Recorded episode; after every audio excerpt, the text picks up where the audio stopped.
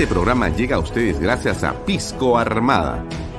Un pisco de uva quebranta de 44% de volumen y 5 años de guarda. Un verdadero deleite para el paladar más exigente. Cómprelo en bodegarras.com y recuerde, tomar bebidas alcohólicas en exceso es dañino. PBM Plus, alimento para adultos con HMB.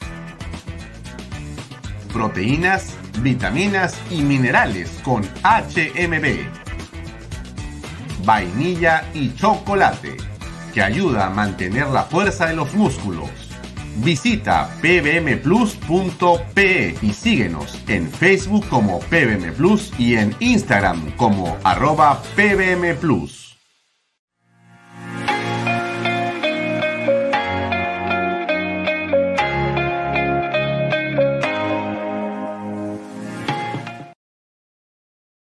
Bienvenido a la familia Sarcleti. Contamos con más de 20 años construyendo momentos especiales en más de 21 establecimientos ubicados en Lima y provincias.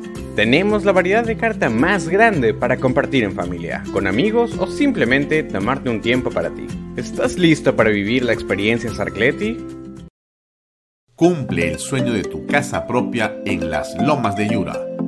Paga desde 935 soles mensuales, con todos los servicios agua potable, luz eléctrica, pistas y veredas.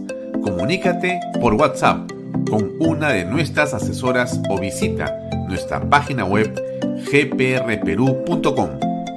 Tu familia e inversión cómodas y seguras en las lomas de Yura.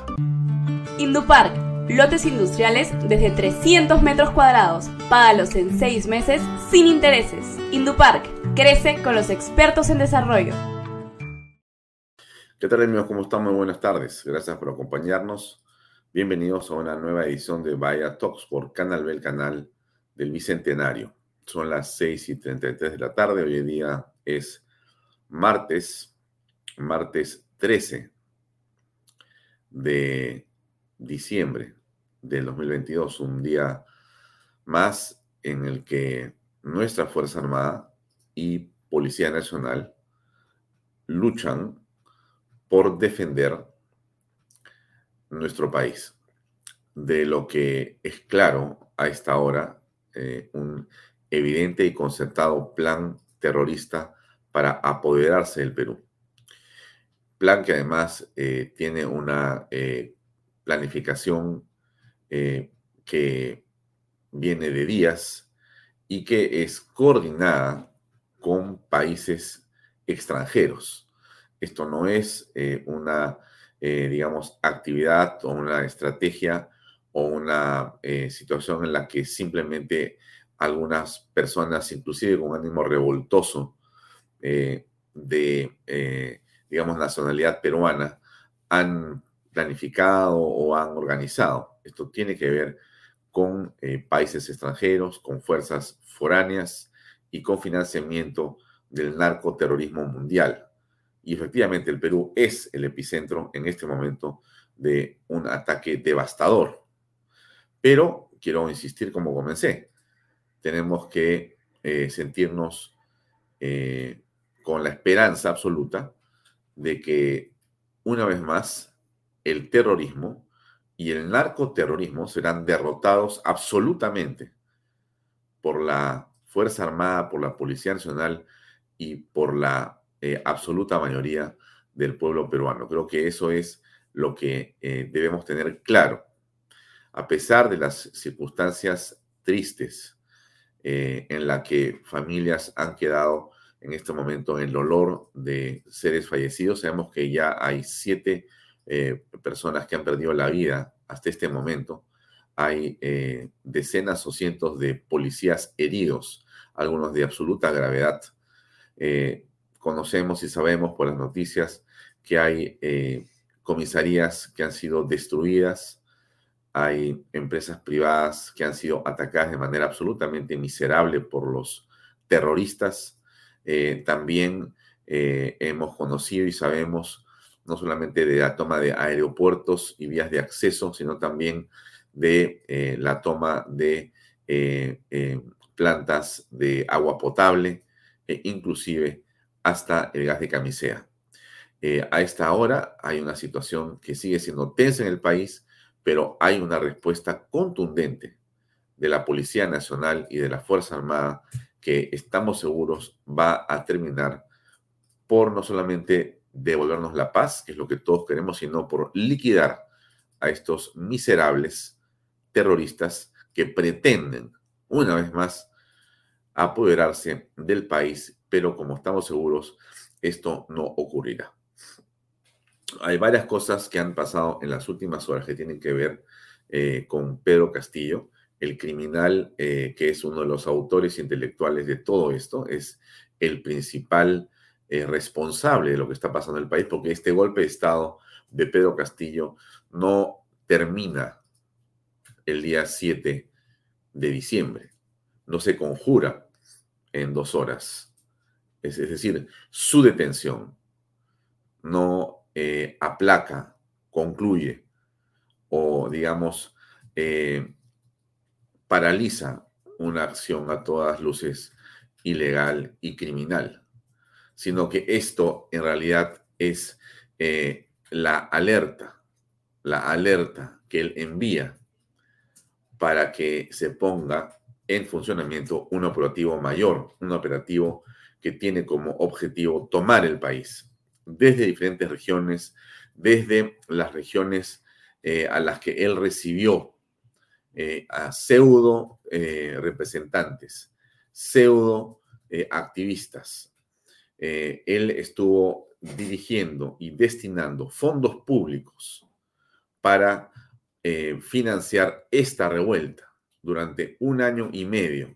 Pedro Castillo y su equipo de criminales armando del poder han estado a través de los representantes del presidente de la República, han estado eh, financiando, entrenando, han estado organizando este momento para la captura del poder, con la complicidad de congresistas, de eh, gobernadores, de alcaldes, de medios, de operadores políticos, de gobiernos extranjeros, de mafias de narcotraficantes, de, de mafias de terroristas, del Movadef, del CONARES UTEP y todas las formas que tienen estos grupos violentistas para poder hacerse presente. Todo esto ha sido una estrategia montada desde el centro del poder, desde el Palacio de Gobierno, con la complicidad de muchas personas.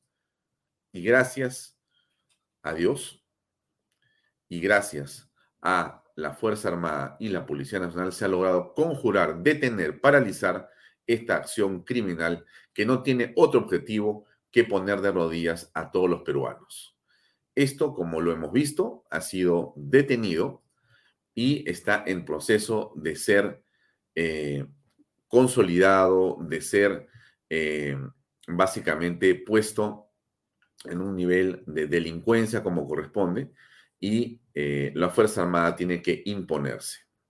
en la Plaza San Martín, solamente para dejarlo como una nota que tenemos y que nos parece importante comentarla, en la Plaza San Martín se había instalado y casi existía ya una toma de la Plaza San Martín, unas plazas más hermosas y emblemáticas de Lima, se había instalado eh, el grupo de simpatizantes de Pedro Castillo. En realidad era una suerte de activistas que desde ahí no solamente lanzaban improperios, insultos, sino que habían tomado la plaza y era prácticamente eh, un espacio eh, contaminado por su presencia, donde no existía libertad, solamente existía lo que ellos querían. Y la Policía Nacional, como buen criterio, ha decidido, pues, poner las cosas en su lugar. Pero ayer ha habido justamente movimiento en la Plaza San Martín. En la mañana hubo este, eh, digamos, agrupamiento de fuerzas policiales que pasamos a mostrar acá.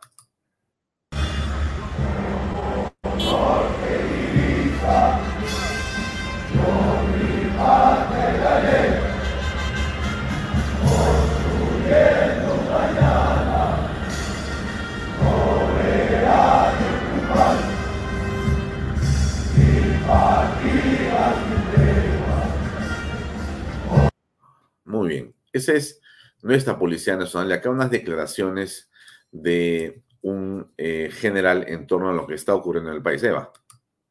Lagrimógenas es una mala información decir que se puede disparar hacia el cuerpo porque estos no tienen órgano de puntería, son de proyección, no tiene líneas helicoidales que le hagan movimiento girostático para dirigirlas. El que le pueda caer a una persona es un hecho poco probable, pero posible, y esto es lo que se ha dado. Y lo que genera es una contusión, porque no es penetrante como para causarle una herida mortal. Eh, no creo que haya, de todas las bombas que hemos utilizado ayer durante más de cuatro horas que ha durado este problema, hayan resultado más heridos. Solamente tenemos el reporte de dos, uno ha sido dado de alta y el otro está en observación por TEC traumatismo encefalocraniano. Precisamente ese es el joven eh, de quien se ve las imágenes. ¿Usted rechaza entonces que efectivos de la Policía Nacional hayan disparado al cuerpo a este joven como pareciera en las imágenes? Es imposible con la escopeta disparar al cuerpo. Es un término inadecuado porque la escopeta no tiene órganos de puntería. A diferencia de las pistolas y los fusiles que uno alinea los órganos de puntería y dispara hacia una persona, ahí hay la intención directa de impactarle. Los elementos de gas y las escopetas no tienen elementos de puntería. O sea, se dispara y es aleatorio el recorrido del proyectil justamente para que pueda dispersar los gases. Perfecto. Finalmente, para cerrar este enlace, en general, coméntenos cuántos efectivos de la policía resguardan eh, la ciudad de Lima el día de hoy.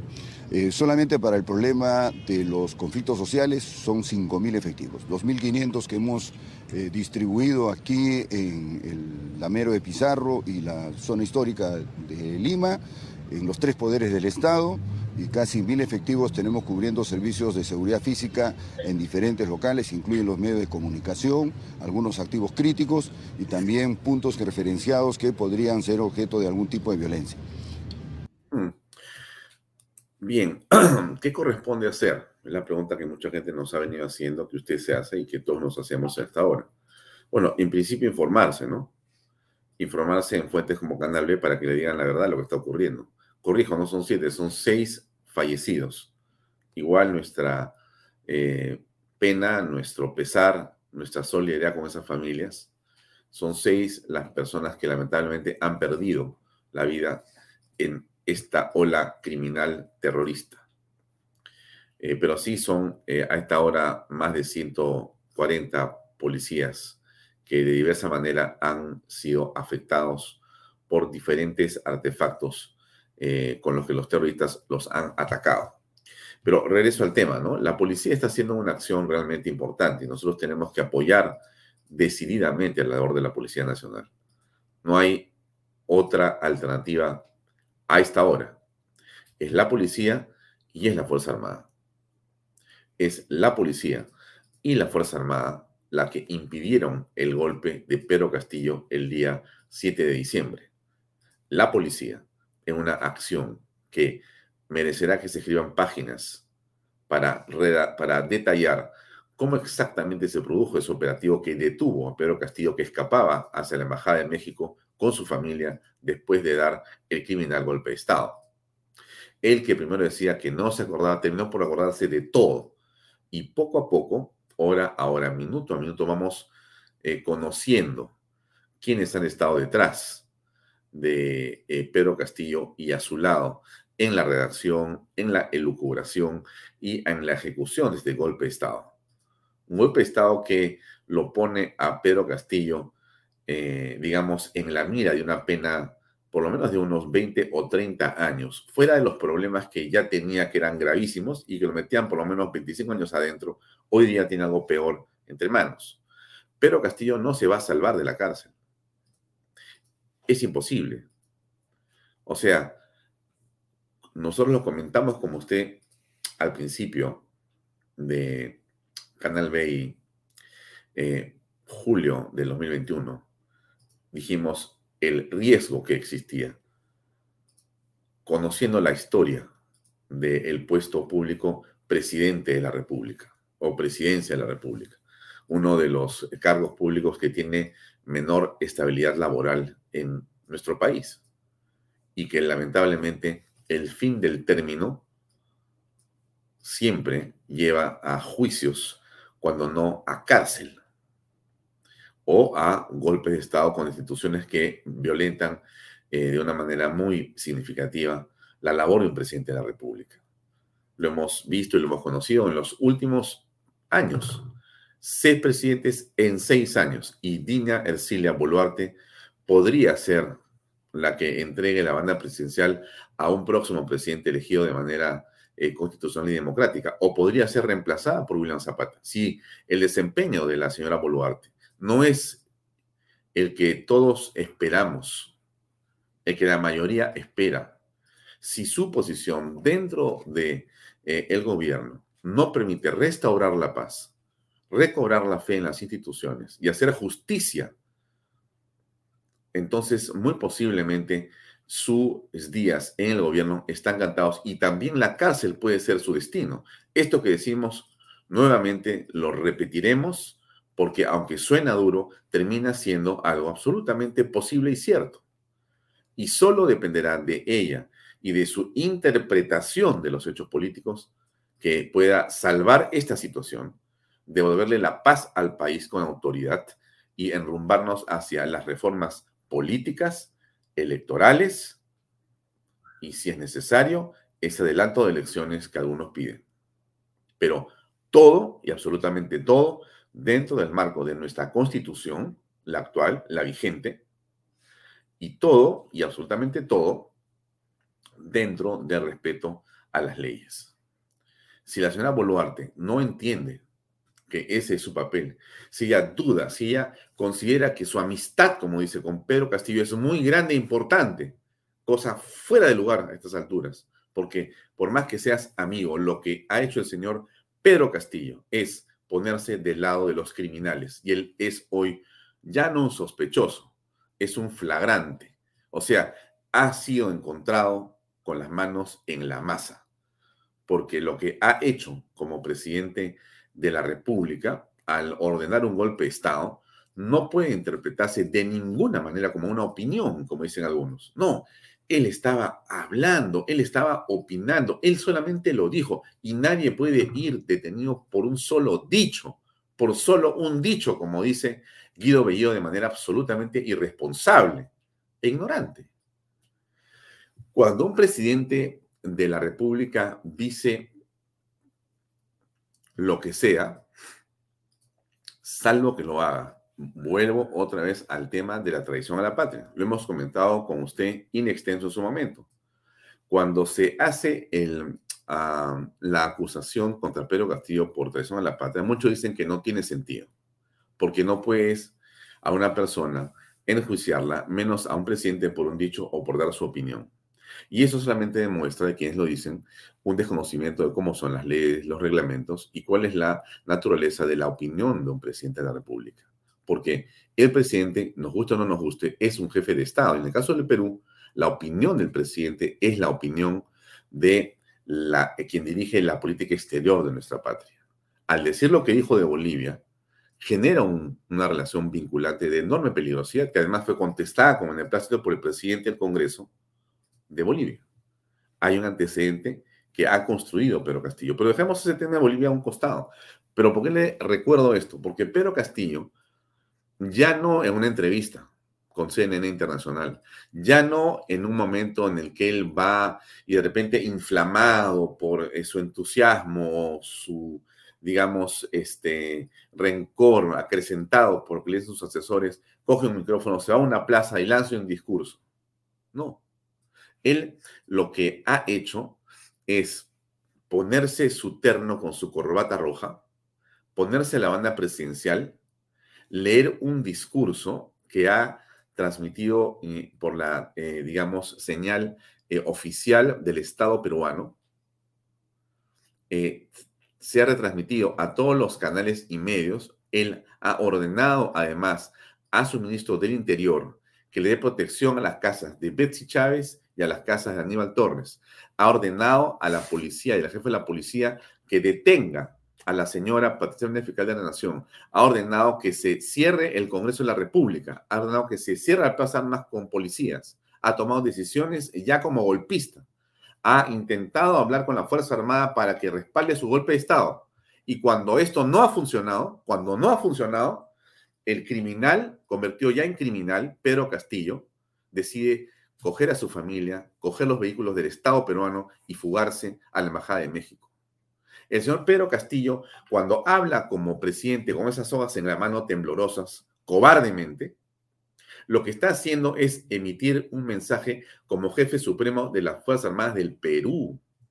Ese es el levantamiento en armas. Él no habla como un vecino cualquiera. Él no habla como usted o como yo, que vamos a decir lo que sea en la calle y no tiene una repercusión. Él habla como presidente del Perú y lanza una orden. Y él es jefe supremo de las Fuerzas Armadas del Perú porque lo dice la Carta Magna. En esa condición, ese es un levantamiento de armas, por supuesto que sí. Y merece el rechazo como lo ha merecido de parte de la Fuerza Armada y la Policía Nacional. Y se ha consolidado y se ha conjurado esa amenaza, se ha cogido este criminal y se le ha metido preso en flagrancia como se debía hacer. Quienes leen lo contrario son personas que quieren confundirnos, que quieren llevarnos por un derrotero que no es el correcto. Por eso, otra vez, regresamos al punto. Lo que tenemos que hacer nosotros es informarnos, es reflexionar, es pensar, es escuchar a la gente que creemos que nos puede dar luces para en esta tiniebla de información, en esta vorágine de temas que pasan delante de nosotros por las redes y por la radio, por la televisión y por los medios, podrían en momentos confundirnos. No nos confundamos, amigos. No nos confundamos. Es la hora de estar recontra moscas. Porque si no te pones mosca y si no escuchas lo que está pasando, pues nos van a madrugar y nos van a querer robar el país que estamos construyendo todos con esfuerzo. Si hay algo que hacer en este momento es estar informado, estar atentos, acudir a las fuentes de información correctas, contrastar y tener una posición. Lo que no podemos hacer es, bajo ninguna circunstancia, decir, bueno, estoy harto de la política, ya no puedo más, ahora qué va a pasar, mejor ahora sí me voy, en buena hora. Aquí no se va nadie. Aquí no se va nadie. O sea, ya quisieran estos miserables terroristas que uno se asustara. No nos asustamos. Yo estoy seguro que usted donde está no se le mueve una pestaña, ni un milímetro de pelo por lo que estos están haciendo en el Perú. No, lamentamos las muertes, lamentamos eh, el cierre de empresas, el ataque a las empresas, la destrucción de la propiedad pública y privada. Por supuesto que lamentamos eso. Lamentamos eh, las bajas en la policía en el sentido de, que, de los heridos que hay, lamentablemente. Pero nos reconforta la moral de la policía, nos reconforta eh, la forma como vemos que la policía y el ejército logran, logran reponer el orden en diferentes partes del país y tenemos que estar atentos a eso. Y hay que individualizar a los autores intelectuales de todo este desmadre. Están en el Congreso, están en los medios, están en la operación política, están en ciertos partidos, son políticos de izquierda, son eh, fachadas de Sendero Luminoso, del MRTA, están incrustados en el Boadef, en el CONARE SUTEP y demás. Eh, son a quienes se les ha entregado dinero durante meses, durante meses. Esos prefectos y subprefectos, que ahora han sido cancelados, bien cancelados, han sido y son los que están instigando y promoviendo estos desmadres en provincias. Tendrán que ser identificados y tendrán que ser metidos a la cárcel. Así es. De esa manera se defiende un Estado, estimado señor y señor. La manera en que nos defendemos los peruanos, que pagamos impuestos, los que vivimos a nuestra patria, que cuidamos a nuestros hijos, que creemos que el Perú tiene un presente y un futuro mejor, nos defendemos con la ley. Y quien tiene en sus manos la ley y el imperio de la ley se llama la Fuerza Armada y la Policía Nacional. Eso es un Estado. Y en este momento nuestro respaldo tiene que ser absoluto, pero sí, absoluto a estas Fuerzas Armadas, porque no, no quepa la menor duda, se lo digo así absolutamente, que esto se va a resolver, que vamos a pasar por este tumbo, que toda la violencia que es por momentos terrorífica, yo veo todos los videos que recibimos nosotros, es realmente dramático, pero también es verdad, hay mucha gente que ya comenzó a responderles desde la perspectiva privada. Ya hay cacerolazos de apoyo a la policía y a la Fuerza Armada en Arequipa, los hay en Cusco, los hay en actitudes y acciones en Gamarra, donde sacan a palazos a los revoltosos y a los que quieren incendiar o romper o saquear. Y en las redes hay que defenderse, estimados amigos, no reenviando la basura que eh, pueden estar ellos creando o no reenviando y haciendo cadenas con los videos sobre la violencia con prudencia, con inteligencia. Es la hora de fortalecernos y de espaldar de una manera esencial a la Fuerza Armada y la Policía Nacional. Aquí hay un video de un grupo de policías con el ánimo al tope, como debe ser. Do mi juventud, la ciudad municipal, la negación, mi patriotismo y lealtad para servir con ella honor en la gloriosa Policía Nacional. Donde existe peligro y clama el dolor, siempre hay un policía. ¡Esta es la policía, señores! ¡Policía! ¡Ra! ¡Policía! ¡Ra, ra! ¡Policía! ¡Ra, ra, ra! ra! Ya está, ya se queda maldito. Miren, eh, es central y es fundamental que estemos claros en cuál es la posición que tenemos que tener los civiles en esta hora, ¿no? Eh, primero, unidad. Segundo, información, verás, ¿no? Eh, tercero, no sucumbir al terror bajo ninguna circunstancia.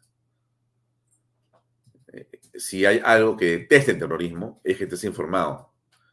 Hay algo que odian estos miserables que han querido gobernarnos, es que tú les pongas cara adelante y te plantes delante. No hay manera que vayan a ganar. No hay forma que vaya a triunfar ni el comunismo, ni esa izquierda radical, y mucho menos Sendero o el MRTA. Han sido derrotados. Van a volver a ser derrotados. Van a ser expulsados. Los países que los acompañan deberán despedirse de nuestras relaciones. El Perú deberá tener una, una posición absolutamente implacable con aquellos países que se unen o que pretenden respaldar a criminales como Pedro Castillo. Hoy día, el juez César San Martín ha dictado una resolución judicial en virtud de la cual señala que el proceso por el cual será detenido y por el cual él purga en este momento siete días que termina mañana en la tarde es absolutamente legal y no admite ninguna apelación de ninguna especie. O sea, estás bien preso, bien preso, Pedro. Así es, estás absolutamente bien detenido. La detención de Pedro Castillo, según César San Martín, un juez que para muchos puede ser uno de los más antifujimoristas del planeta, porque dictó la sentencia contra Alberto Fujimori, pues ese mismo juez el día de hoy dijo, Pedro, te quedas adentro porque estás bien preso y esperas a mañana a posiblemente una eh, solicitud de prisión preventiva por 36 meses que la fiscal Patricia Benavides debe colocar en las próximas horas para que te quedes por lo menos 36 meses preso, ¿no es cierto? Por este golpe de Estado y después vendrá todas las barbaridades y tropelías que has hecho tú y tu gente durante el tiempo que estuviste como presidente del Perú. Criminal. Eso va a ocurrir. Eso va a ocurrir y eso está ocurriendo. Y eso que les digo, amigos, tiene que tenernos a los peruanos, eh, digamos, preocupados, porque todos estamos preocupados, por supuesto que sí, ¿cómo podemos estar de otra manera cuando vemos que pasa lo que ha pasado con Damper, con Gloria en Arequipa, lo que está pasando con los aeropuertos, eh, cuando vemos que se pretende eh, aterrorizar a la gente con que van a venir a tal o tal otro distrito? Todo eso es algo que tenemos que superar, estimados amigos. Superar. Vivir en un país libre, en democracia, con instituciones que se respetan, cuesta, estimados amigos. No solamente cuesta dinero. Hay que luchar. Hay que luchar. Hay que perseverar. Hay que resistir. Lo que uno no puede hacer es tener miedo. Lo que uno no puede hacer es meterse en su casa y decir, me quiero esconder, me quiero ir. No te vayas. Quédate. Lo que tenemos que hacer es plantarle cara a estos terroristas. En las redes sociales, usted encuentre la información que respalda nuestras fuerzas policiales y nuestra Policía Nacional y nuestra Fuerza Armada. Busque esa información y más bien esa sea la que usted viralice. Cuando ya se tomó o se recuperó el aeropuerto de Arequipa, pues pase la noticia del aeropuerto de Arequipa recuperada. Pase las noticias de las vías que han sido abiertas retuiteé, reposté la información donde están los policías vigilando, tomando con éxito instalaciones que habían sido antes atacadas por estos terroristas malditos. Haga eso. Transmita paz, tranquilidad, ánimo. siéntase seguro. Esta crisis que puede empeorar, se lo digo con la franqueza que yo siempre le he hablado a usted, porque de repente esta noche se va la luz. Así es, porque estos terroristas están acostumbrados a hacer eso. Y les hemos ganado sin luz, sin agua, sin internet, sin televisión. Les hemos ganado. Pero así, de punta a punta. O sea, si hay algo que el terrorista odia, ¿sabe qué cosa es? La voluntad de la gente. Su deseo de libertad. Su autoestima. Con eso, el terrorista no puede. Te puede apagar la luz. Te puede quitar el agua. Te puede poner una bomba. Pero tus ganas de perseverar, de tener libertad y tu autoestima lo van a destrozar de todas maneras. Y siempre va a prevalecer eso en nuestra patria, como ha sido antes. Entonces, a usted que ve este programa, yo sé que está preocupado todas las personas me llaman a mí también, me escriben como a todos los periodistas, todos están sumamente tensos por lo que ven por los medios. Medios que, hecho, son de paso, en algunos casos son absolutamente irresponsables, se los voy a decir. Medios que deberían de estar midiendo, eh, colocándole una intensidad distinta a las noticias. Repiten las cosas de una manera tremendista, absurda, que le hace un favor que le hace un favor al terrorismo. No sé si lo hacen por vender o porque son medios extraños en su pensamiento o no sé qué tipo de dirección tendrán, pero hay muchos canales de televisión abierta, de cable, de cable, muchos medios escritos y radiales que son caja de resonancia de las barbaridades que hace el terrorismo. Y en lugar de apoyar como corresponde en esta guerra, porque cuando estamos en guerra, señores, uno no se pone en la mitad. Cuando está en guerra, uno no quiere blandos ni tibios. En una guerra, uno solamente quiere gente que esté sentada y parada junto a tu lado para defender lo que todos queremos. Y eso es una sola cosa. La constitución, la patria, la familia y nuestra Fuerza Armada y Policía Nacional. No hay otra cosa más que hacer acá. Entonces, ordénese, vamos a ordenarnos, vamos a, dejar de tener temor, vamos a dejar de, sufrir por adelantado.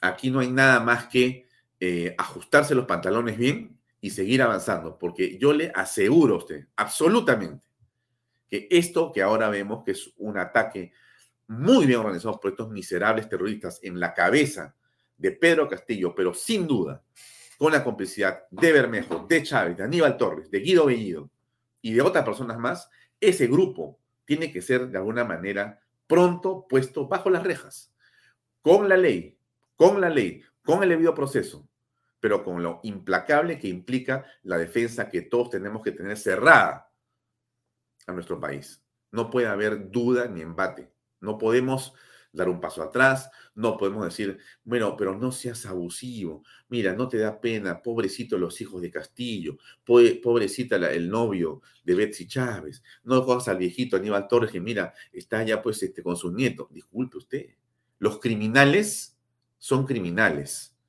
El, el, el, peligro latente que estas personas representan para el Estado peruano es tremendo, lo hemos visto. O sea, hemos estado durante dos horas es un golpe de Estado. Durante dos horas se acabó la libertad, se acabó la seguridad jurídica. El Perú se devaluó, se devaluó. ¡Pum! Porque un país sin fiscalía, sin poder judicial, sin Congreso, es un país que vale cero.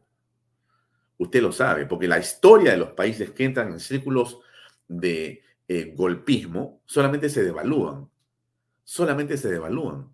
Entonces, salvo que existan planes que puedan imaginar la construcción de modelos democráticos, pero el caso del señor Pedro Castillo, como claramente vemos, es un salto del terror, un salto eh, de un grupo de terroristas que ha logrado infectar el Estado y que esperamos que la señora Boluarte, en realidad, en este tiempo que pueda estar, no sabemos cuánto en realidad como presidenta, logre comprender cuál es el papel que le corresponde.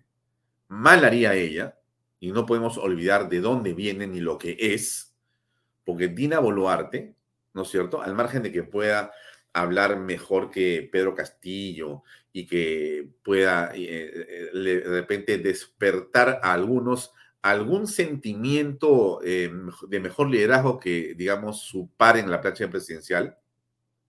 Bueno, dicho sea de paso, Castillo era un cero a la izquierda, o sea que cuando tienes un cero a la izquierda, hacer 0.1 no, no, es tan difícil, ¿no es cierto? Pero más allá de esos detalles, lo cierto y lo concreto es que esta señora claramente tiene una posición ideológica que no podemos olvidar.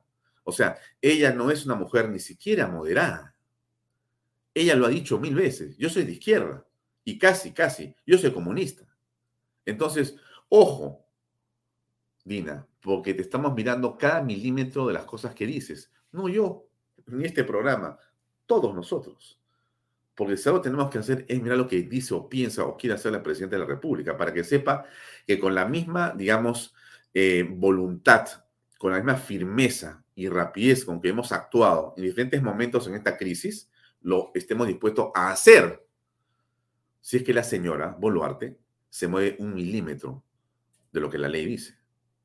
Si vamos con la ley, vamos abrazados. Si se mueve un milímetro de la ley, vamos a machucar los botones que corresponden para cada uno de donde estamos protestar. Obviamente, nos corresponde. Porque usted y yo y todos queremos vivir dentro del marco de la ley. Nada afuera, todo dentro. Todo dentro de la Carta Magna, nada afuera.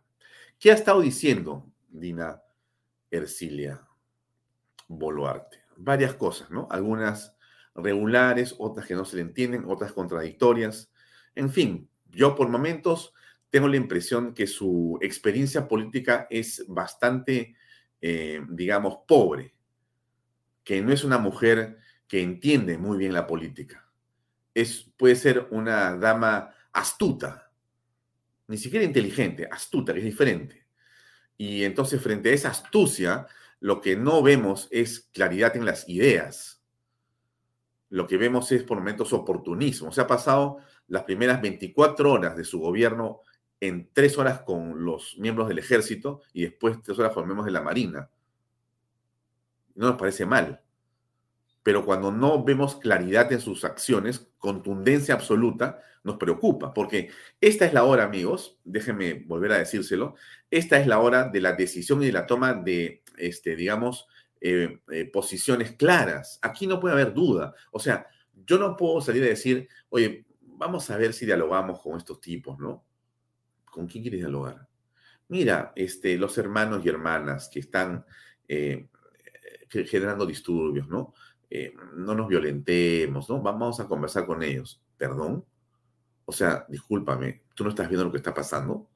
¿Qué hermanas y qué hermanos? ¿Qué actitudes violentas? ¿Qué es eso de diálogo? O sea, al terrorista o con el terrorista no se le dialoga. Al terrorista, en actos de flagrancia como los que vemos, se le liquida. Y eso no es ser abusivo, derechos humanos, ni ser un asesino. Perdónenme. La Policía Nacional y la Fuerza Armada tienen un rol que les da la Constitución y sus reglamentos. Se les ha dado el monopolio de las armas, del uso de la fuerza y de las armas no es para matar moscas, no para cazar mariposas, es para liquidar, liquidar a los enemigos del Perú. O sea, ellos tienen la orden de defendernos a nosotros, a usted, señora, a mí, a sus hijos. Por supuesto, con las armas que le da la nación.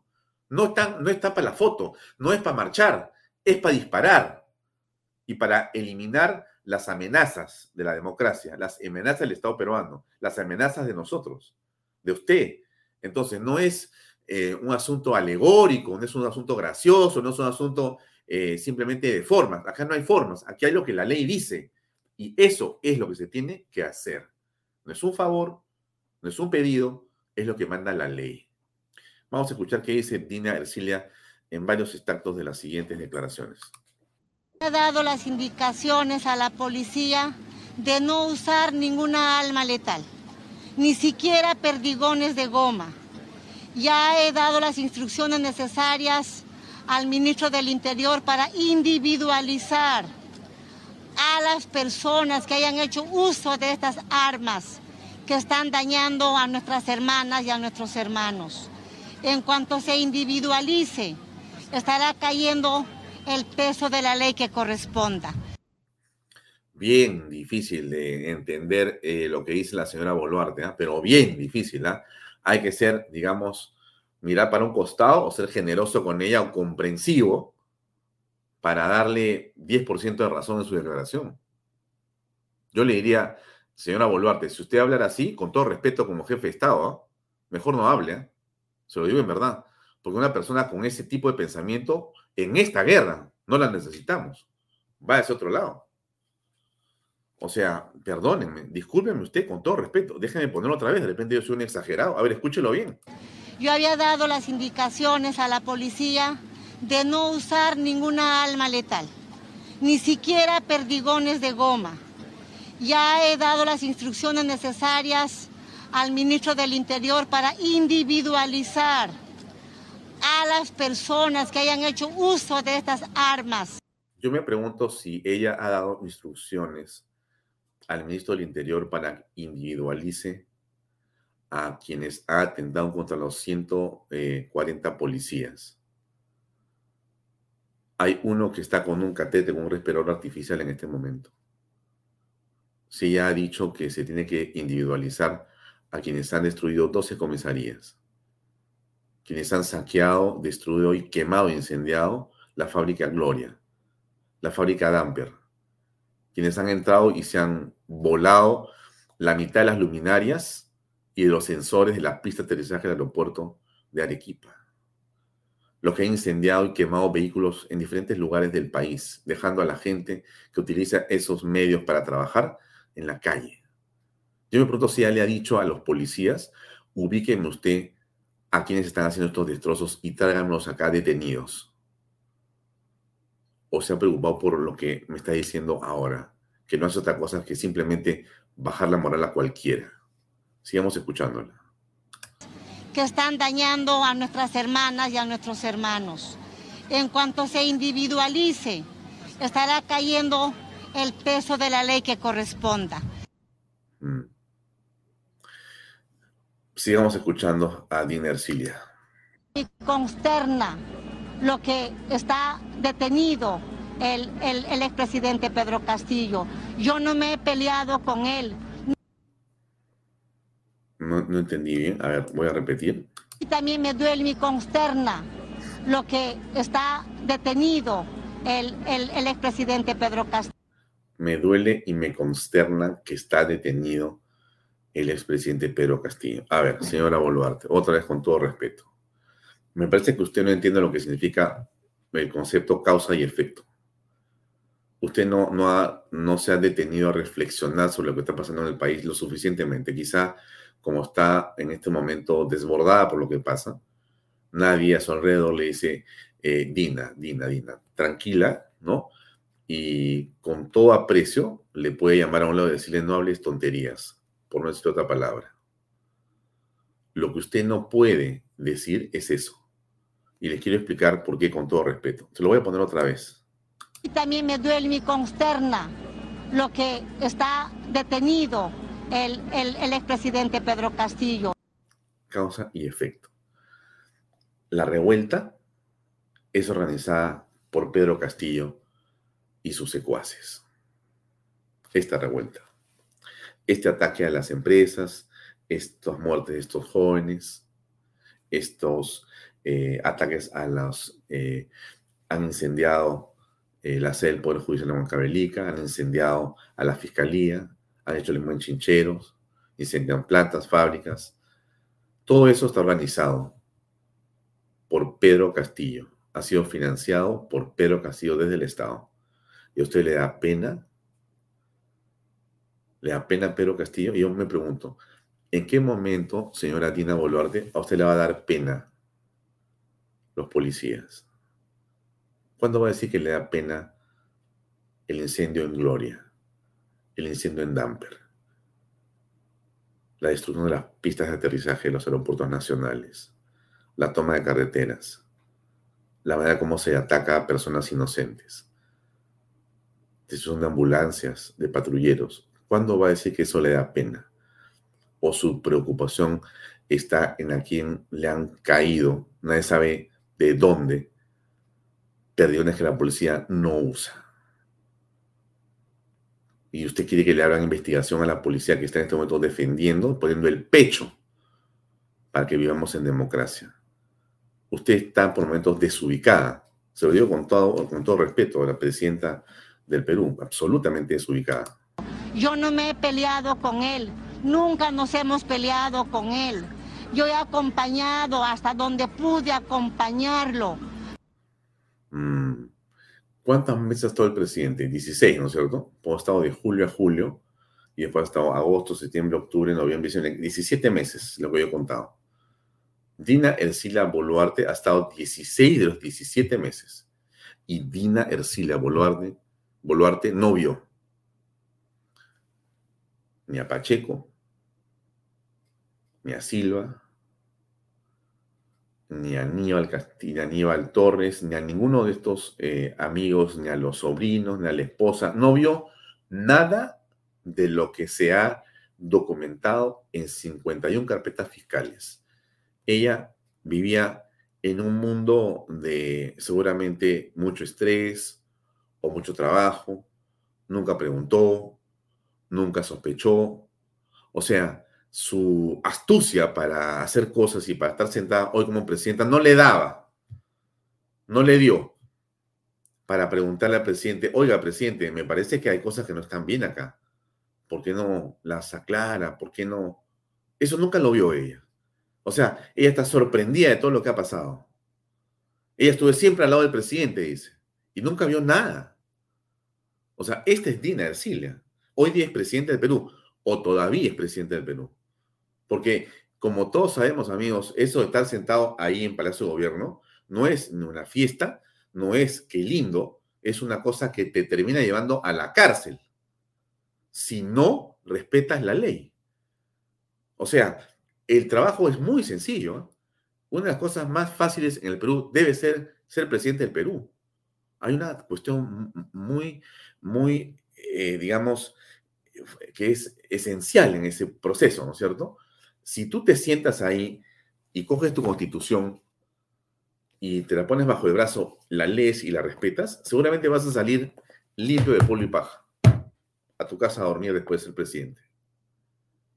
Pero si tú no quieres leer la constitución, no entiendes la constitución, no te, no te rodeas. Mi padre siempre me decía, una de las cosas más importantes para un presidente, ¿sabes cuál es, Alfonso? ¿Cuál es, Leo? Tener un historiador un historiador, le digo. ¿Y qué es un historiador? Con un presidente. Te cuenta todos los errores y barbaridades que han hecho los anteriores presidentes. Pero tienes que tener un historiador a tu lado cuando eres presidente. Porque tiene que decirte, señor presidente, quiero contarle, en el año 24, en el 35, en el 48, en el 73, pasó esto, pasó esto, pasó el otro, cruzó, no cruzó, traicionó, no traicionó, lo, asesinaron, lo cobraron del mástil de la Plaza de Armas, le metieron un balazo, lo metieron preso, hizo un golpe de Estado, quiso robar, metió al amante, metió al hijo, metió a la esposa, él corrió, se robó la plata. Es un historiador. Y yo no sé si Dila Ercilia Boluarte, que no sé si tiene tiempo, ¿no es cierto? Porque está ocupada ahora, y, bueno, bien por ella. No sé si tiene alguien que le pueda en la oreja decir, Dina, ojo, ¿ah? porque esta declaración de ella es bien, pero bien avesada, súper avesada. El, el expresidente Pedro Castillo, yo no me he peleado con él, nunca nos hemos peleado con él. Yo he acompañado hasta donde pude acompañarlo para que no come. Yo nunca me he peleado con él, pues debió pelearse. Debió pelear. Dina, si usted se pelea con Pedro Castillo, no estamos acá. Le aseguro. Pero usted no quiso pelearse, usted quiso vivir bien, chapando su sueldo de ministra de Estado, regalando plata de todos los peruanos en el medio de una absoluta incapacidad de gobierno. Se lo digo con todo respeto, pero discúlpenme usted, yo no me puedo quedar callado, yo no me tengo por qué quedar callado, pero las cosas como son. Usted ha sido un una del equipo de los incompetentes del Perú de los últimos 17 meses. Una incompetente fundamental. Usted vino a decirle a Boluarte, la actual presidente del Perú. Y ahora, ¿qué cosa dice? Me da pena, me da pena. El ¿Qué pena te va a dar? ¿Qué pena te va a dar? Es un criminal. Ha estado a punto de hundir la patria. Es culpable de todo este desbarajuste en el Perú. Y usted, me da pena. ¿Pena? A un delincuente no se le tiene pena. A un delincuente se le encarcela, como él. Y bueno, que la, que la justicia se encargue. En todo caso, ¿sabe qué quiere hacer usted? Mejore el nivel de los penales en el Perú. Es una manera, si quiere, de que se sienta mejor. Pero él decidió solo, porque para eso somos pues, personas libres. En un país como este, en un mundo como el que estamos, uno toma su camino. Una persona es la que en libertad toma la decisión de delinquir. A él no lo han empujado. Pobrecito, lo han estado lo han encerrado, porque esta parte quiere escuchar, quiere escuchar. errores. Y ya en el último tramo lo acorralaron allí entre seis personas. Ya no dejaron que la vicepresidenta se acercara para seguir acompañando. Lo acorralaron, lo acorralaron. O sea, Castillo es producto de un acorralamiento. Él es un buen tipo. Por favor, señora Boluarte, ¿qué está usted diciendo? O no almorzó, o, le faltó un café, o, carambas. O sea, qué decepción, ¿ah? Con, todo respeto, yo veo siempre cuando alguien se pone otra vez una banda y ha reemplazado a otra persona, eh, a mí me da esperanza porque siento por momentos que puedo escuchar algo distinto. Pero Dios mío, regresamos al, o sea, al parecer la esencia de ustedes, Digo ustedes, porque finalmente usted está metida con el señor Pedro Castillo y el señor Cerrón, eran los tres una trilogía del mal. O sea, usted estaba metida con el señor Cerrón y con el señor Castillo y los tres eran lo mismo, lo mismo. Y claro, cuando usted le escucho yo ahora, digo, pero por favor, ¿Por qué me sorprendería? ¿Por qué? ¿Por qué nos tenemos que sorprender, amigos? Al contrario, qué bueno que estamos escuchándola de una vez en vivo y en directo. Esta es la Ercilia que estamos extrañando, la franqueza de un incapaz. Con todo respeto, es presidente del Perú, pero las cosas hay que decirlas como son. Y aconsejando al presidente. Y es en ese tiempo que él ha tomado esta decisión que muchos no entendíamos, no sabíamos. Qué increíble. ¿eh? Lo acorralaron allí entre seis personas. Y ya no dejaron que la vicepresidenta se acercara para seguir acompañando y aconsejando al presidente. Que lo siga acompañando y aconsejando como lo hizo en 16 eh, de los 17 meses, 16 de los cuales han sido las razones por las cuales finalmente la gente no quería ni ver a Castillo ni a Dina Boluarte porque las 16 meses o 17 es, son donde él ha acumulado las 51 carpetas fiscales. O sea, y ella lo ha acompañado en esas 16 de 17 meses. O sea, por Dios que, claro, tenemos que quedarnos con Dina, ¿no? Hasta el 26 o el 24 creo que es, ¿no? Que hay elecciones, ¿no? Pero yo diría que no es así de fácil tampoco. ¿ah? O sea, si Dina Ercilia no se pone las pilas, yo no veo cómo pueda sobrevivir. Porque esto de gobernar el Perú, yo insisto, es bien fácil con una sola cosa en tu mano. Tú agarras tu Biblia si quieres al costado y al otro lado coges tu constitución y te vas tranquilo hasta el final. Pero así, ¿ah? en neutro llegas y encima eres un estupendo presidente. Estupendo presidente. Porque con esa constitución actual, en neutro, vas a tener crecimiento, vas a tener un gobierno extraordinario. Pero si no tienes las cosas claras acá y en tu corazón, Dios me libre, porque vas a terminar básicamente como Pedro Castillo y como otros, cuando comienzan a hacer un montón de malabares que terminan en tonterías. ¿Qué cosa más ha dicho ella? ¿no? Me parece que después, eh, me parece que en otro lugar, porque ella ha estado dando vueltas en varios sitios, dijo otra cosa, ¿no? Enterar que en el norte acaban de afectar el lugar donde se suministra el agua potable a la población. ¿Cuántos millones de peruanos allá en el norte van a estar sin agua? No es justo. Y las personas que estén detrás de toda esta situación, ya la Fiscalía debería estar tomando acciones para poder identificar a estas personas. Porque no podemos atentar contra la vida, la tranquilidad, la salud de las personas. Mira, ahí me parece que alguien le dijo déjate de estar pensando en que los hermanos y las hermanas han sido atacados por balas de goma y más bien dedícate a pensar en lo que va a ocurrir en el norte cuando estos terroristas miserables han querido destruir o destruido una planta de agua potable que al final va a dejar sin líquido elemento a cientos de miles de familias. Ese es el crimen, ese es el terror. ¿Tú de qué lado estás? Dina Ercilia. Le dijeron, disculpe, presidenta, usted está del lado de los buenos, no de los malos. Ah, ah, perdón, sí, sí, sí, sí. Eh, gracias por avisarme. Hoy nos hemos convocado acá en el COEN para poder instalar el gabinete de gestión de crisis. Este gabinete está conformado por el Premier y varios ministros. El ministro de Defensa, el ministro del Interior, el ministro de Transportes, el ministro de Desarrollo e Inclusión Social y el jefe del Comando Conjunto. Asimismo, este Gabinete de Gestión de Crisis ha acordado convocar hoy en horas de la tarde al Comando Conjunto y Estado Mayor a Palacio de Gobierno. También hemos acordado que se evaluará la instalación de estado de emergencia a nivel nacional. Bueno, me parece que ya le han jalado la oreja y le han dicho, disculpa, pero tienes que comportarte como presidente del Perú, ¿no? O sea, tú no eres eh, la amiga de ellos y ellas, peruanas y peruanos, ese discursito, eh, no, con todo respeto, ¿ah?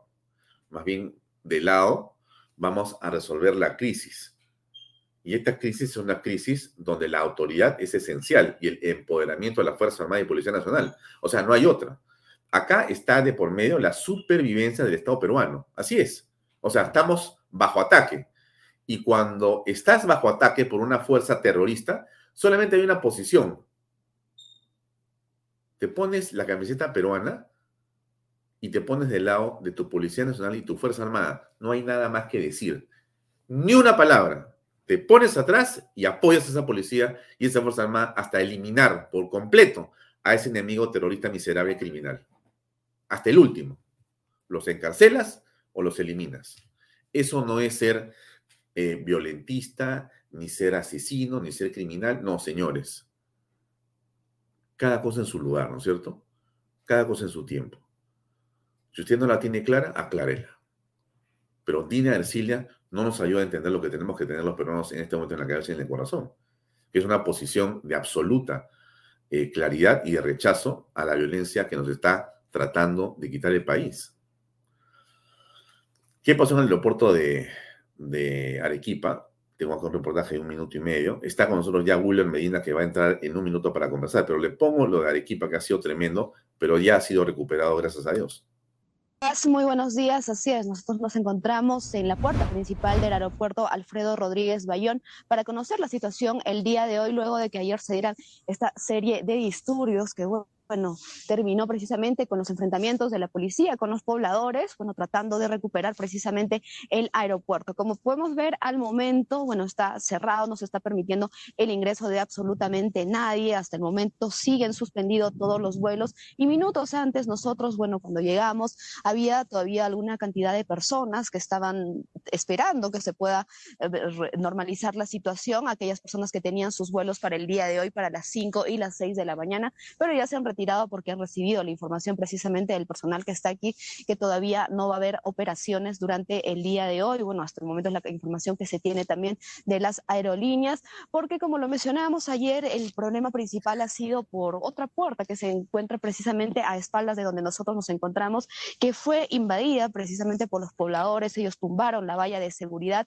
y al momento ahí todavía permanece personal policial y bueno, hasta que todavía se, se pueda, digamos, arreglar esta parte de, que dividía precisamente a la calle con los terrenos del aeropuerto, va a tener que seguir el personal policial. También tenemos que informar que hasta horas de la tarde se han seguido dando los enfrentamientos con los pobladores de este sector de la ciudad, que es el cono norte, y que, bueno, producto de ello, lamentablemente, una de las víctimas que se han dado a nivel nacional es de Arequipa. Estamos hablando de un varón que, bueno, tiene alrededor de 40 años y ya se le identificó también, y estamos hablando también de alrededor de 30 heridos durante todos estos enfrentamientos Ahora, nosotros tenemos, que mencionar que para el día de hoy también la situación es preocupante, porque si bien ayer todos estos disturbios se han dado por los pobladores que han salido a protestar del cono norte. Para el día de hoy también se están sumando las personas del cono sur de la ciudad. Ya hay también un anuncio, una convocatoria para las 8 de la mañana de comerciantes de la plataforma Andrés Avelino Cáceres y también de distritos como Characato, Sachac. Bien, eso es lo que está pasando en el sur del Perú. Mucho de eso está controlado a esta hora ya. Y el trabajo de la Fuerza Armada y Policía Nacional es eh, muy importante y notable. ¿no? Se ha logrado conjurar el peligro y la Fuerza Armada ha avanzado. Está con nosotros Wilber Medina, que es un eh, destacado abogado penalista y constitucionalista. Wilber, ¿cómo estás? Buenas noches. ¿Cómo estás? ¿Qué tal? ¿Me escuchas bien? Te escucho perfecto. Te veo un poco nebulosa. Me parece que hay humo ahí. Espero que no sea ningún atentado terrorista. ahora sí, ahora sí, ahora sí. Lo que pasa que es un. Lo que pasa que acá tengo un. Una lucecita. Una, mira. Una luz para estudiar. Te has hecho un estudio. Y esa es la que. Ese, siete, este es lo que genera, pero voy a poner así. Así. Ya. Perfecto. Gracias, Julio, por acompañarnos. Buenas noches. Eh, mi primera pregunta pasa por el hecho eh, siguiente, ¿no? Y es eh, la resolución que esta tarde dio el juez César San Martín, en el que señala que no hay ningún lugar a apelación por parte de Pedro Castillo sobre su condición de detenido. ¿Me puedes explicar, por favor, para todos los amigos que ven Vaya en qué se encuentra el presidente Castillo en este momento? ¿Por qué está preso?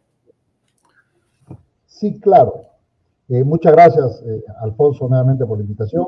Bueno, eh, en efecto, el señor Pedro Castillo, como sabemos todos, a raíz de que el 7 de diciembre dio un discurso, leyó pues una proclama de un autogolpe e inmediatamente conspiró contra la democracia porque dispuso disolver temporalmente el Congreso, convocar elecciones, eh, cerrar el Poder Judicial, la Fiscalía de la Nación, el Tribunal Constitucional. Yo, sorpresa, se olvidó del Jurado Nacional de Elecciones, ah, incluyó hasta la Junta Nacional de Justicia, pero no dijo nada sobre, la, sobre el Jurado Nacional de Elecciones, será porque... Poco extraño, ¿no?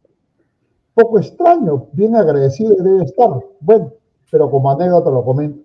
Entonces, y luego de eso se da cuenta que no tuvo apoyo e inmediatamente salió fugándose a la embajada de... Eh, ah, perdón, pero antes de salir, él dispone y da la orden que ha sido medular la decisión del, general Alfaro, Raúl Enrique Alfaro.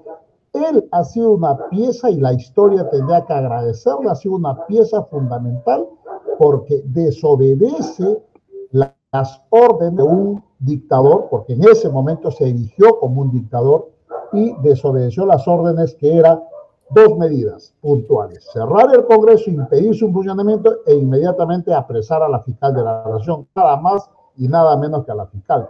Y como no encuentra respuesta, y a su vez también los comandantes generales del ejército le dan la espalda, entonces se siente solo y se da cuenta que ha fracasado. Y en ese momento con Aníbal Torres coordina una, un asilo a la embajada y como bien dice César San Martín hoy día, él ha hecho pues es evidente, objetivo e inequívoco el acto de fuga que había organizado a refugiarse a la embajada de México.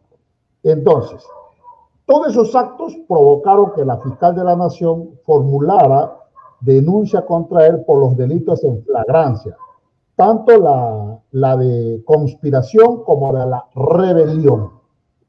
Y esos delitos son graves porque van no menos de 10 años ni mayor de 20 años de pena efectiva de privación de la libertad. Entonces, la, la, fiscal inmediatamente solicitó al juez supremo instructor la detención preliminar por, por siete días, que es el máximo que establece la norma. La policía lo captura en flagrancia e inmediatamente pone en conocimiento a la fiscal de la Nación. La fiscal formula un requerimiento de detención preliminar por siete días, va al juez supremo instructor, el juez supremo instructor inmediatamente resuelve y le declaran fundado el requerimiento fiscal y disponen que el señor Castillo pase los próximos siete días a una detención preliminar y lo trasladan de seguridad de Estado al RIMAC y del RIMAC por helicóptero a donde se ha recluido en un penal de máxima seguridad que es el Adinoes que está en el Fondo Barbadillo. Bueno, contra esa decisión del juez supremo instructor que hace la primera instancia, es un juez Checlen Sorias unipersonal, contra esa, por su condición de presidente, cabe el recurso de apelación ante la Suprema, que lo ve la Sala Suprema que la preside el señor San Martín. Pues bien, el señor San Martín en la mañana ha escuchado a los abogados, a la defensa, señor Castillo, a la fiscal también, y luego se le, dio la oportunidad al señor Castillo si es que tendría algo más que agregar a los argumentos técnicos de su defensa. Escuché que quiso hacer un llamado para el día, el hombre, eh, pero el hombre está tan confundido, es que también los abogados que los asesoran, bueno. de verdad, eh, son muy distraídos para no utilizar otro, otro objetivo. O, se, o se fugan o renuncian a las 24 horas o hacen el papelón que estás tú comentando.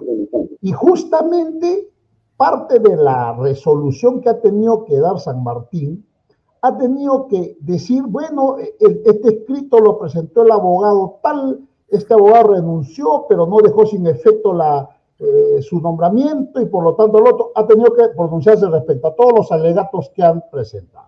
En conclusión, Alfonso, lo que ha hecho el juez César San Martín, quien preside esta sala suprema, ha confirmado, al declarar infundada la apelación del señor, del, señor Castillo y su defensa, la resolución, la decisión de la detención preliminar por siete días expedida por el juez supremo Checlin Soria ha quedado confirmada. ¿Qué significa esto? Que el señor Castillo va a estar detenido en la condición de detención preliminar hasta el día de mañana, jueves 14, a las, 14, a las 2 de la tarde, más o menos, que se vencen los 7 días. Porque fue retenido el 7 a las casi 1 y 43, pues a la 1 y 43, mañana jueves 14, mañana miércoles 14 se, va, se vence. Ahora, ¿qué corresponde? Tú me preguntarás y el público. ¿Va a salir mañana el señor Castillo? No. ¿Por qué? Porque después de esta, antes que se venza la, el plazo y la hora, 1 y 43 de mañana, miércoles 14, la fiscal de la Nación va a ingresar, si no lo hace en el transcurso de las horas que queda de hoy, 13, a mañana 14 en el curso de la mañana. En consecuencia, a partir que ingresa ese pedido de prisión preventiva por 36 meses, simplemente el señor Castillo va a llegar el día de mañana a las la 1 y 43 minutos y él no va a salir.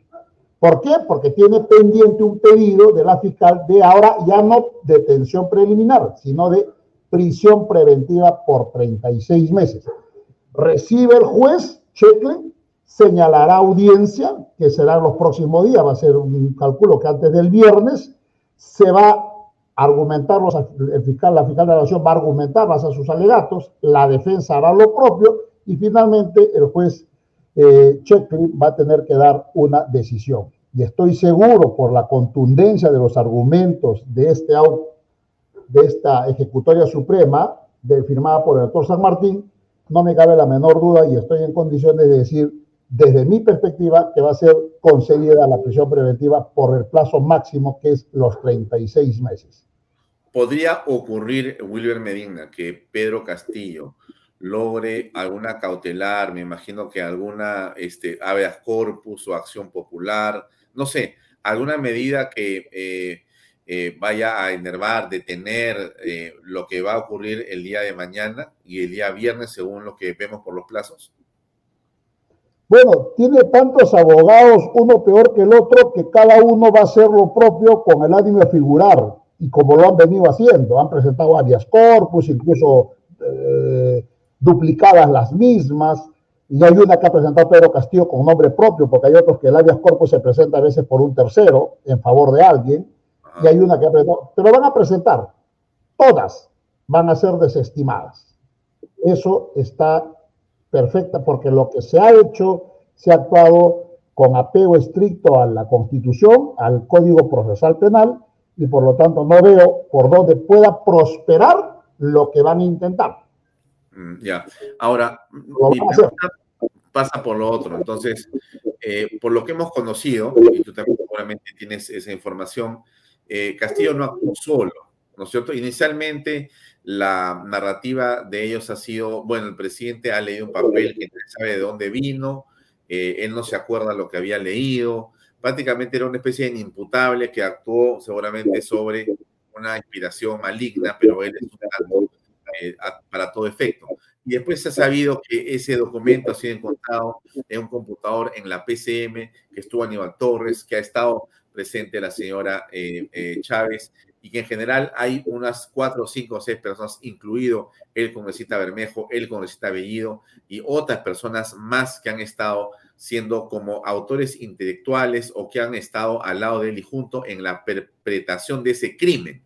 Entonces, yo te pregunto, entendido lo que hemos entendido, señor Castillo, que posiblemente se pasa un buen tiempo en cárcel, mientras además corren los otros juicios por corrupción, ¿ya? ¿Qué pasa con estas otras personas, desde tu punto de vista? A ver, ¿Qué va a ocurrir? el día de ayer, la fiscal de la Nación, el día de ayer, lo que pasa es que acá al señor Castillo se le, ha, se le ha indicado como el delito en flagrancia a él. Por eso que se ha actuado con toda la prisa y se le ha detenido.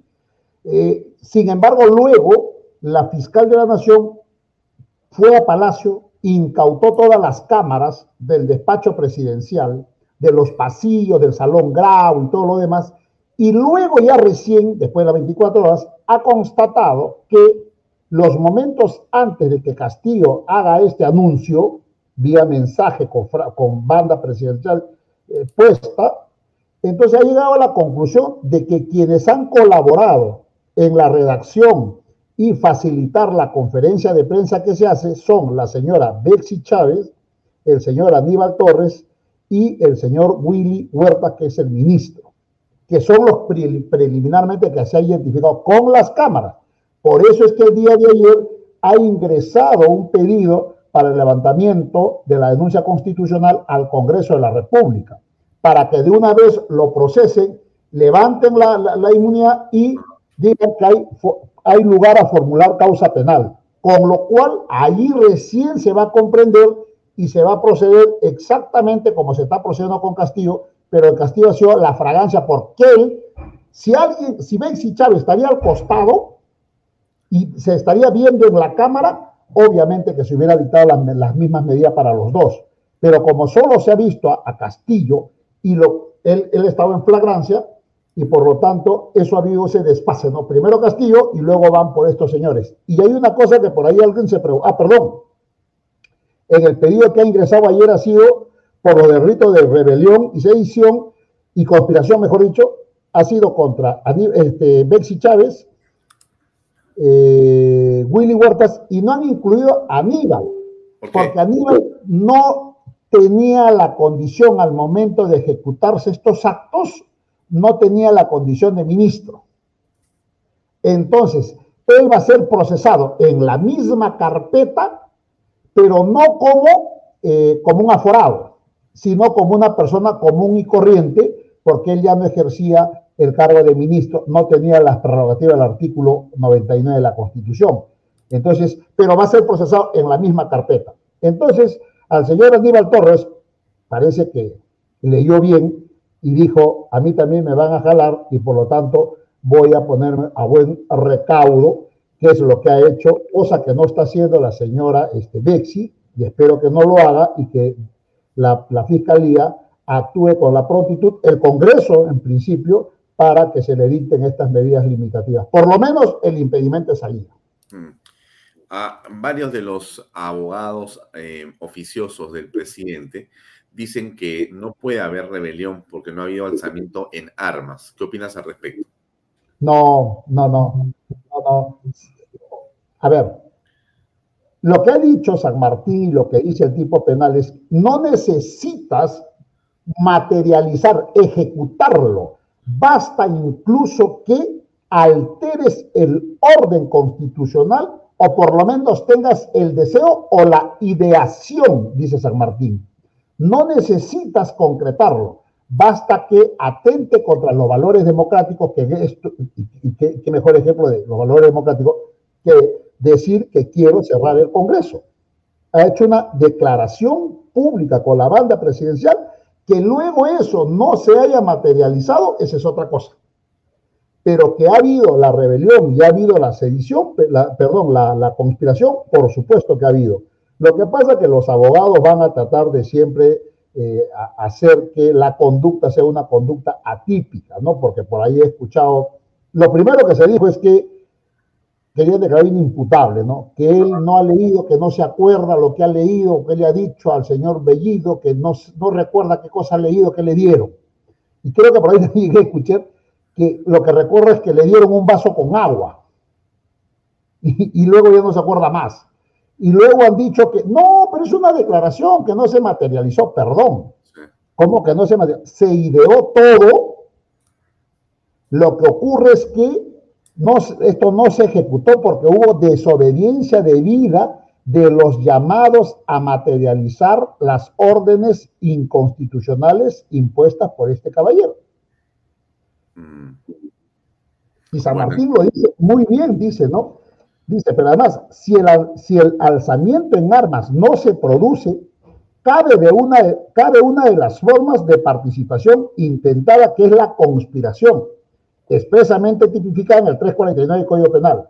La conspiración es una forma de coautoría anticipada en cuya virtud entre dos o más personas se conciertan para ejecutar, para la ejecución de un delito y resuelven ejecutarlo. Y acá viene lo interesante. Tiene una naturaleza de acto preparatorio. Hay una puesta en común de la ideación criminal. Es una resolución manifestada de voluntad y es de algún modo un tipo de iniciación al delito, en este caso de rebelión. O sea que San Martín, con el expertise que tiene, toda la experiencia que tiene, ha hecho una pieza jurídica que se ha sido acompañada por sus demás magistrados, donde perfectamente encuadra la conducta desplegada por el señor Castillo y por los otros que se va a encuadrar en la conducta de los tipos penales de rebelión y conspiración, por lo menos en el grado de tentativa.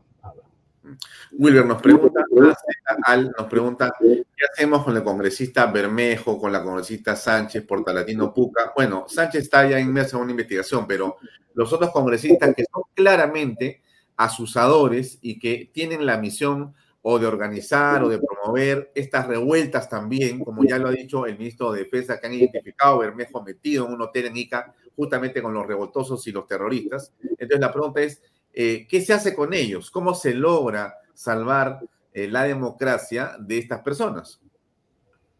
Yo hago un llamado sobre la base de, de esta decisión emanada recientemente a las tres y media de la tarde por la Corte Suprema de la República, la Sala Penal Permanente, creo que ahora ya está más claro la tipificación de los delitos de conspiración y rebelión. Y creo que ahí tienen el instrumento jurídico con lo cual la policía debe actuar y apresar a todos estos revoltosos porque están en flagrancia. Están incitando a levantarse en armas, están desconociendo al gobierno, no me gusta, pero constitucionalmente es el de la señora Dina Boluarte. Ellos están desconociendo ese, esa sucesión constitucional del poder.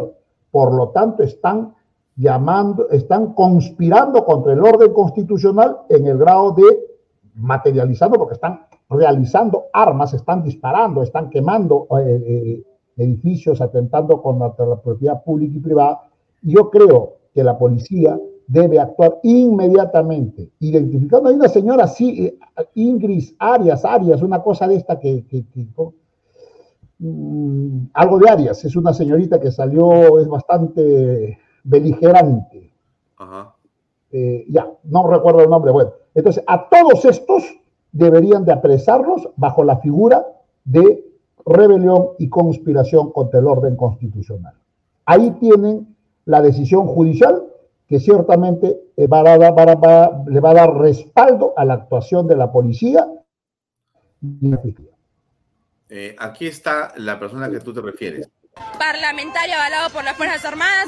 Y hoy día estamos todos movilizados, no reconocemos un gobierno de facto, usurpador, un congreso golpista, no vamos a dejar que nos gobiernen los que no ganaron en las urnas, no nos representan, nos declaramos en insurgencia hasta que se restituya el orden democrático. El presidente Pedro Castillo, mal que bien ha sido representante de los peruanos, no vamos a permitir que lo sigan humillando. Está preso por el delito de rebelión. Rebelión, señores, lo que van a ver ahora a partir del golpe de Estado. A nos meterán presos a todos entonces. No se van a salir con la suya. La lucha continúa. Mañana están viniendo las regiones y aquí nadie se va a su casa hasta que se restituya el orden del país. Y justamente queremos... Esta chica debe ser apresada, pero no, no, no debe ser llevada a un penal, sino a un centro psiquiátrico. Ya, pero esa es una más bien eh, vas a ayudarla a que no cumpla con la ley, porque no tiene de loca nada. Es una persona que cree en realidad es una Lo que es que no, puede, entender cómo puede sostener tanta barbaridad junta. Ah, claro, bueno, es parte de la Perdón, ellos han votado, su candidato era el señor Castillo, no era el mío. El señor Castillo ha cometido un acto, un autogolpe, atentado contra la democracia, está preso. ¿Quién lo ha sucedido, Alfonso? la señora Dina, que era la primera, ¿de qué golpe estamos hablando? ¿Qué cosa? Qué, se está actuando estrictamente con apego a la Constitución. ¿Qué ha hecho la derecha? ¿Qué ha hecho a lo que tanto le achacan? Nada, simplemente actuar como dice la Constitución. Por eso creo que esta señora y muchos de ellos, el señor Bermejo, ¿no? Imagina que se va, como ha dicho bien este Alberto Tarola, ¿no? Eh, fotografiado, grabado en un hotel ahí en las dunas, celular en mano, dirigiendo las marchas, ¿no? Ahí en el barrio chino, en, el Álamo, que está ahí a la entrada de las dunas, ¿no? O sea, ¿de qué estamos hablando? Esos señores también deben de ser, en flagrancia deben ser detenidos. Yo estoy completamente de acuerdo. Ahora, ¿qué opinas del desempeño hasta este momento de la presidente Dina Ercila Boluarte? Muy malo. Esperaba más sinceramente que esperaba más. Eh, su premier ha escogido un premier, el peor de los premieres, nada es personal. Cuando yo lo escucho hablar a, señor Angulo, no impone respeto, no impone ni autoridad. Creo que un monaguillo en la misa habla con mayor contundencia. Él cree que está, pues, no sé, en, una, en un foro de Naciones Unidas, que están hablando, no sé, del medio ambiente, cosas así. De verdad, y hoy día, cuando tú has, pasado lo, lo, que estaba hablando esta señora, lo, lo notaba todo con temor. Así, eh, tienes que poner personas que, que, inspire respeto y autoridad. Este caballero no le, hasta la voz, mi querido Alfonso, en este momento de crispación, de crisis total, tienes que tener a una persona que tome decisiones. Y acaba de decir ahora que más tarde va, han llamado al, comandante, al comando conjunto para evaluar. ¿Qué vas a evaluar, Dios mío? Pasen a la acción. Y además estoy totalmente, y creo que ahora sí ya no va a durar mucho, al haber dicho por la mañana y haber dado instrucciones, según ella, precisas a la policía para que no usen, para que no usen este, ni, perdigones de goma. O sea, los está mandando a la policía a combatir a estos revoltosos, como bien ha dicho el, el, jefe de la región de Lima en la mañana, no son muchos, pero son muy peligrosos. Y a estos señores hay que capturarlos, apresarlos y que salga el ejército de una vez, declarar estado de sitio a nivel nacional. ¿De qué estamos esperando? Queremos más muertos. y esta es una zona que va, que va incrementándose. ¿eh? Cuidado. ¿Cómo ves, eh, digamos, el futuro político del gabinete eh, Angulo? No le veo mucha, mucha, muchos días de vida. No lo veo. Yo creo que esto va, va, se va incrementando y próximamente van a reducir. Les ha quedado grande porque de verdad excepto por ahí Alberto Otaro, la que ha tenido experiencia, los demás, y creo que por ahí uno más de repente se me está pasando, pero los demás, inexperiencia absoluta, seguramente ha debido ser un, gabinete, pues no sé, para, para, para otras latitudes, pero no para el Perú y menos en estas circunstancias. No dan la talla. Bueno, pero y entonces aquí se ha hablado de un, este, se ha hablado de eh, adelantar elecciones. Eh, ¿Qué opinas al respecto? A ver, las elecciones adelantadas para mañana no se puede. El plazo que ha puesto la señora Boluarte de abril del 2024 es el más ajustado que hay porque para ir a unas elecciones con las mismas reglas no tiene sentido. No tiene sentido. Hay que hacer reformas mínimas que nos garantice que no vamos a tener otro Pedro Castillo, otra Dina Boluarte en la plancha presidencial, otro proceso donde no existan 22 candidatos, mi querido Alfonso, por Dios, es un fracaso esa reforma política y que ni cayeron ni esos y esos, este, ¿cómo le llamaron? Sabios, ¿cómo le llamaron a esto que como fue una comisión política que lo presidía Tuesta? Notables. esos señores no deben participar, por Dios, porque ellos han sido son responsables de todo este despelote de la reforma política. Debe de crearse ciertamente la Cámara de Senadores, la reelección de congresistas y poner más condiciones para ser congresista. Y el Tribunal Constitucional creo que ha, actuado contra el Perú, porque ha sacado una sentencia que los que han cumplido su condena pueden postular a cargos públicos. Dios mío, ¿de qué estamos hablando? ¿Para qué se reúnen en esa famosa, que yo estoy en desacuerdo, el famoso Consejo de Estado, si no sirve para nada? No tiene ninguna importancia. O sea, hablan de, Alfonso, fíjate la incongruencia, hablan de, de institucionalidad, institucionalidad, y lo primero, frente a una crisis, convocan a una, a una reunión de, serán representantes de los poderes públicos, pero que no tiene legitimidad ni regulación jurídica. ¿De qué estamos hablando? Fíjate la informalidad. Sí, sí, sí. Wilber, muchas gracias por acompañarnos. Un gran abrazo. Como siempre, a tus órdenes. Gracias. Un gran abrazo, gracias. Bien, amigos, el doctor Wilber Medina que nos acompañó. Hoy día no se olvide que tenemos a eh, Claudia María Hernández después de este programa. Nuestra Fuerza Armada vigila, vigila, vigila, vigila diferentes espacios del Perú en este momento. Y acá le pongo eh, una imagen de la Policía Nacional para que terminemos con optimismo, como debe ser siempre.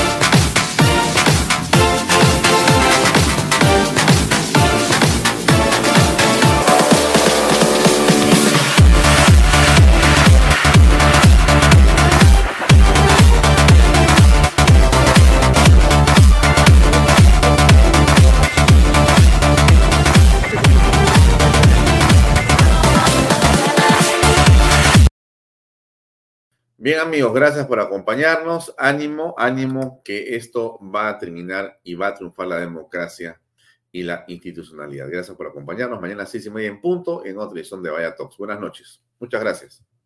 Este programa llega a ustedes gracias a Pisco Armada. Un pisco de uva quebranta de 44% de volumen y 5 años de guarda. Un verdadero deleite para el paladar más exigente cómprelo en bodegarras.com. Y recuerde, tomar bebidas alcohólicas en exceso es dañino. PBM Plus, alimento para adultos con HMB. Proteínas, vitaminas y minerales con HMB. Vainilla y chocolate, que ayuda a mantener la fuerza de los músculos Visita pbmplus.pe y síguenos en Facebook como pbmplus y en Instagram como arroba pbmplus.